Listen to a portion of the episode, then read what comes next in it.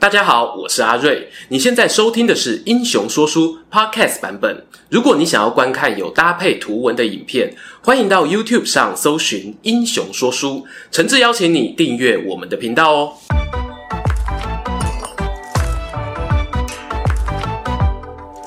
Hello，英雄说书的观众朋友，你们好，我是说书人阿瑞，替大家带来精彩的英雄故事。还记得啊，两年前我们拍过一支影片哦，介绍千古一帝秦始皇，A.K.A. 秦王阿正。当时呢，影片中讨论的主要是他究竟是残忍暴君啊，还是英明有为的君主？列举了阿正从接班掌权，乃至于呢灭六国、统一天下的重要功绩。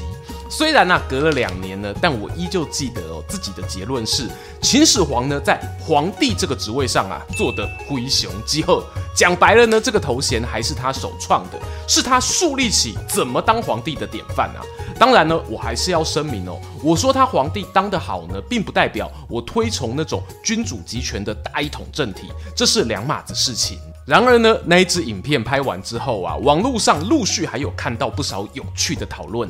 其中最吸引我的一个标题就是呢，秦始皇哦如此强大，那为何他的霸业只有昙花一现呢？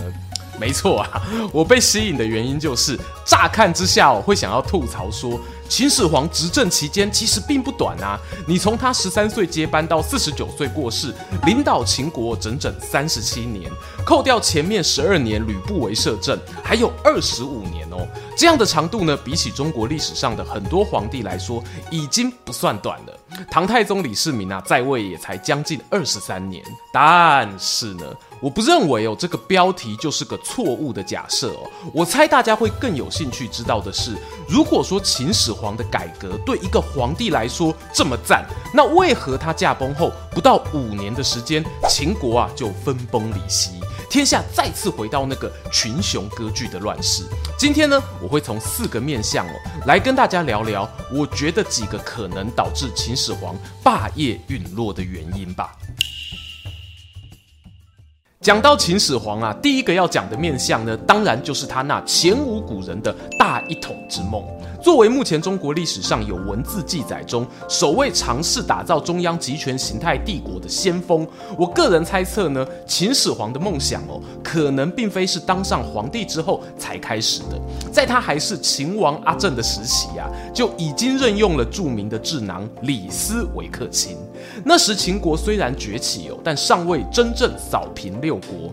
李斯和阿正呢一拍即合，并且提供了一套兼并六国的 SOP。黄金与利剑双管齐下，先用金银财宝引诱诸侯王，倘若对方呢是贪财的人，就趁机结为盟友，减少敌人。啊，对方如果不为所动，没关系啊，拿剑刺他，这是典型的为达目的不择手段啊。不过，关于秦灭六国的始末呢，并非本片的重点哦。欢迎大家可以参考王翦啊秦始皇的旧片。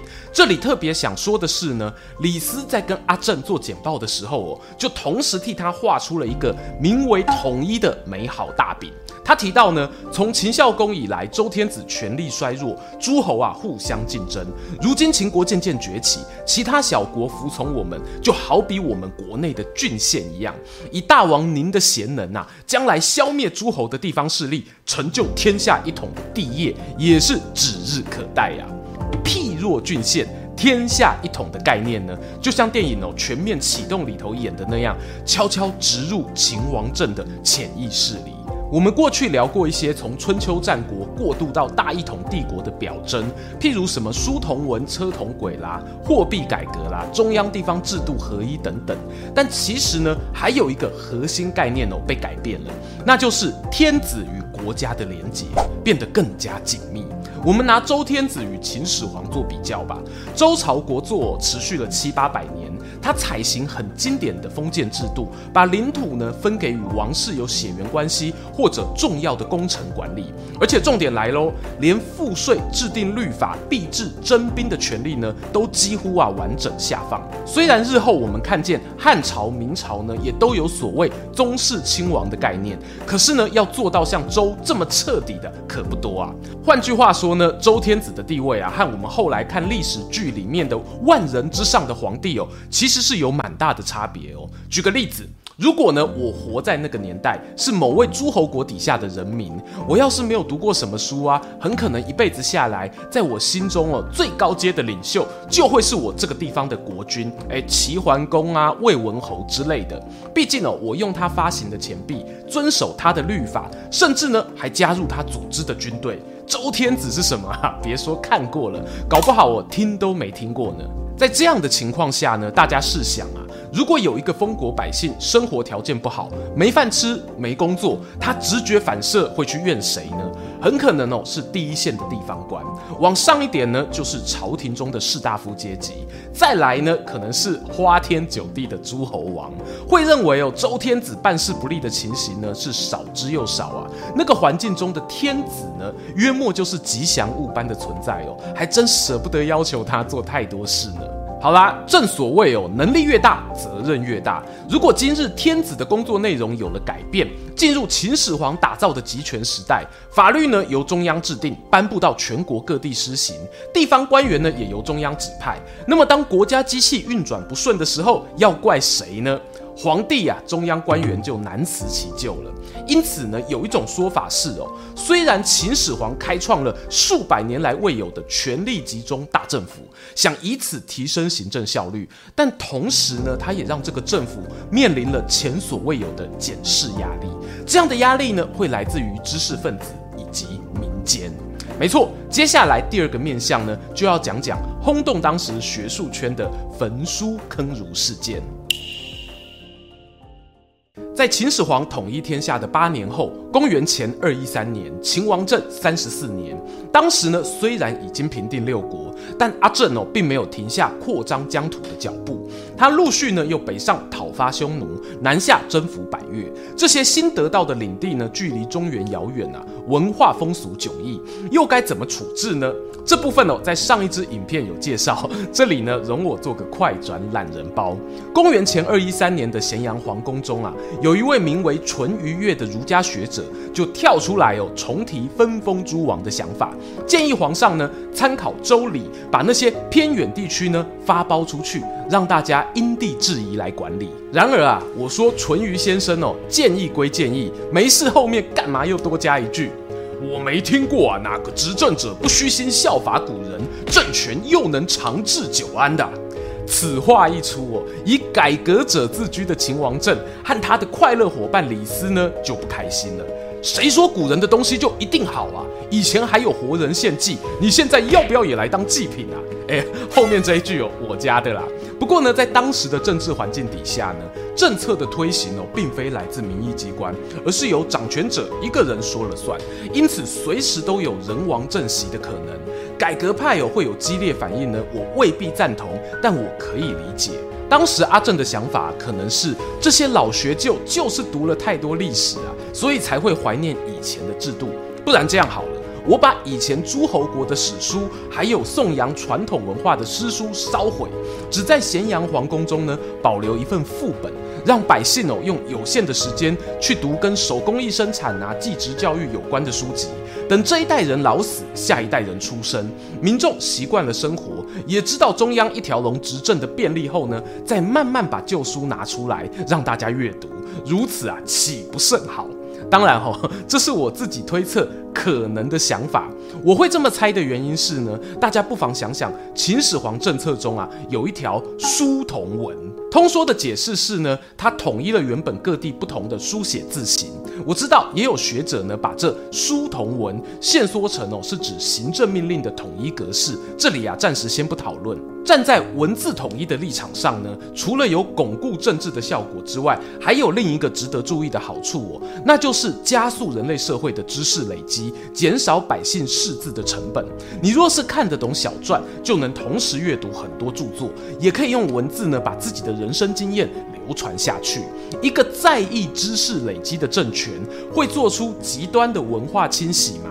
之前哦，同样有提过，假设后来项羽没有火烧咸阳，或许呢，那些秦始皇下令从民间搜刮来的书籍是有机会重见天日的。尽管我们用同理心的方式啊去理解秦始皇焚书的动机，但无可否认哦，这样的行为得罪了儒家学派。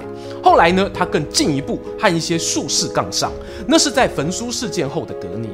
皇帝呢开始兴建阿房宫计划，同时哦燃起了寻求长生不死灵药的野心。结果是怎样呢？当然是处处碰壁啊！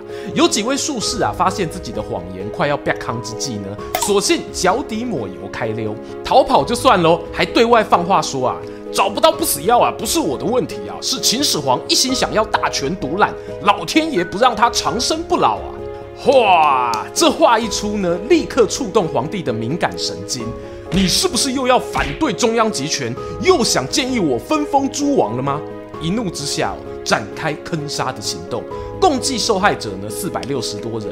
这当中呢，不止术士，有些儒家学者呢，因为不满秦始皇的政策，趁机哦嘴了几句，也一样遭受处罚。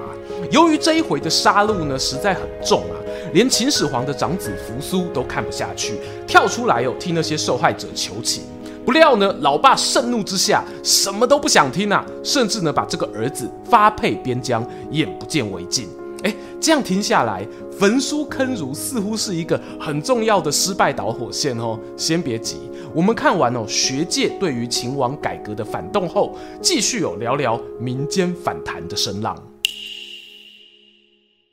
关于啊大秦统治下的社会呢，有一种说法是秦律严苛，最后呢导致民变四起。这里讲个经典的案例：陈胜吴广起义事件。陈吴二人呢是基层小军官、啊，在押送徭役出任务的路上呢，不幸碰上大雨连日，耽搁了行程，眼看就要迟到了。而按照当时的律法呢，部队迟到哦是要砍头的。他们担心丢掉小命，干脆聚众造反。从上面这短短的叙述呢，我们看见两件事情。第一是呢，秦朝的徭役制度，这一点呢，我们之前有聊过。大秦帝国呢，对人民劳动力的掌控啊，很强大。北筑长城，南修灵渠，阿房宫、秦皇陵，世界奇观盖不停啊。有些建设呢，固然哦是有好大喜功的成分，但当中呢，也有一些是与国防经济相关的基础设施。我认为哦，这个要一刀切开，说某某建设就是人民造反的原因，某某建设呢，因为跟民生物资关系重大，老百姓呢做得满心欢喜，是有一点的不切实际。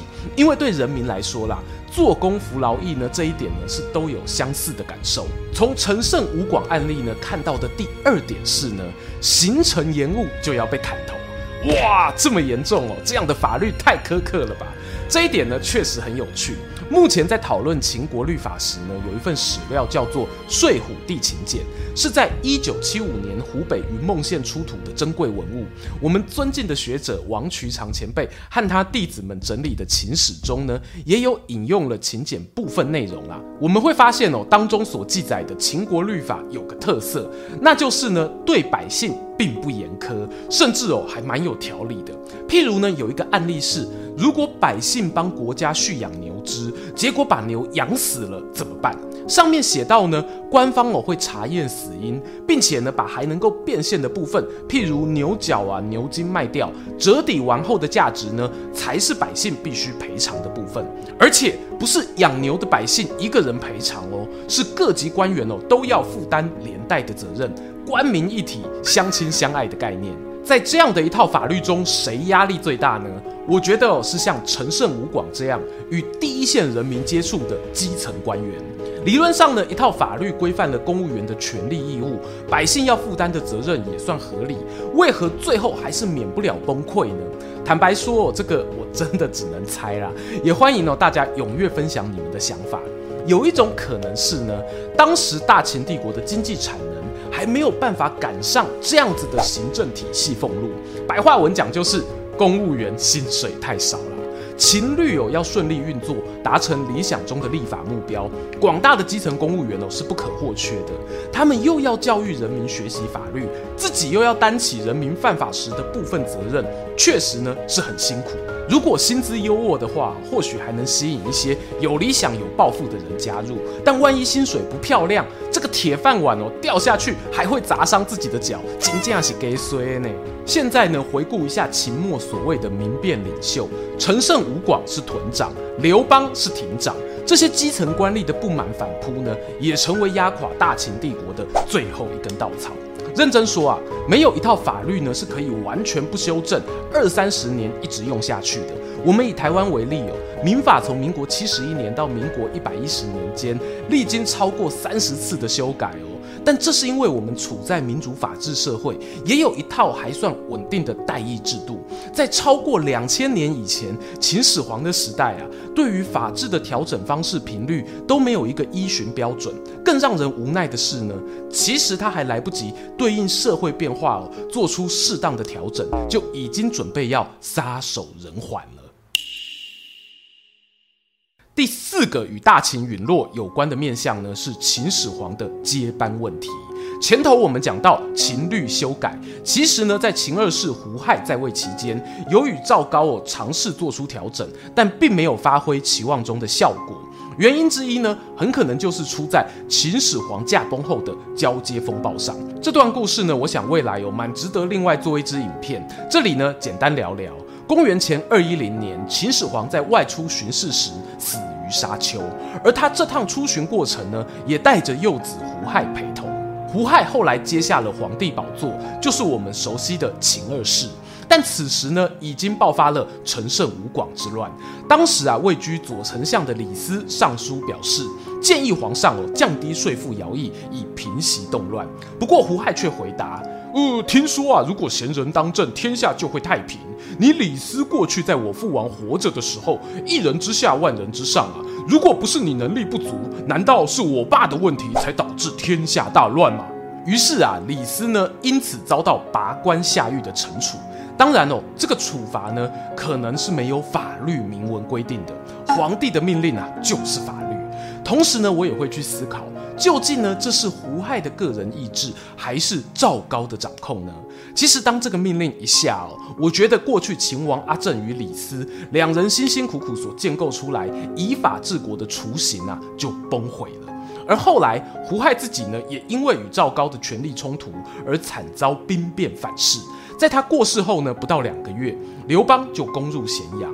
秦始皇哦，生前大概没想过，预设要传承万世的大秦王朝，连第三世呢都没撑过去，就以这种遗憾的方式画下句点。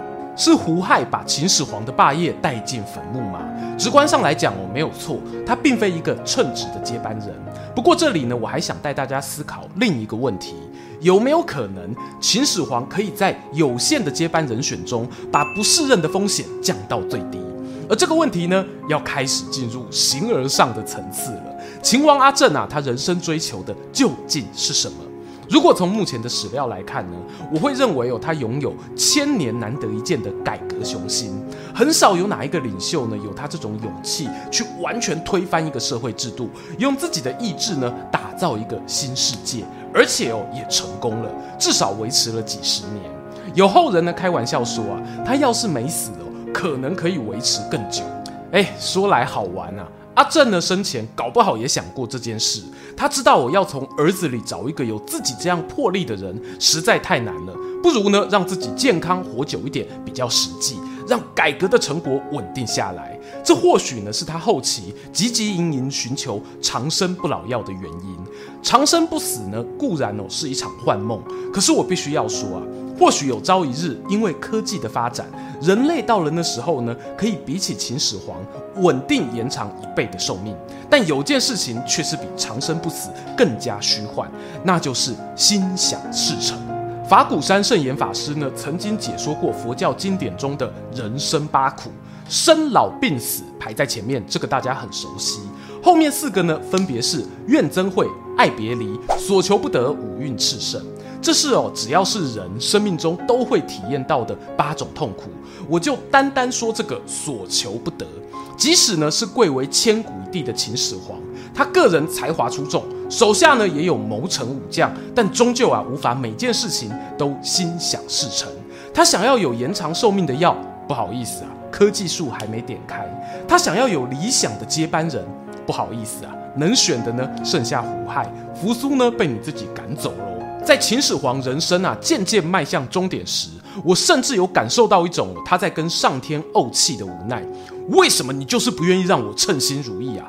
我知道怎么做可以让改革持续，不会因为我的死亡而消逝。只要你让我许个愿，心想事成吧。但偏偏啊，这件事情本身就是虚幻的。我们都知道哦，劝人家看开放下是很困难的修行，所以呢，我也不会用这个标准去批评阿正。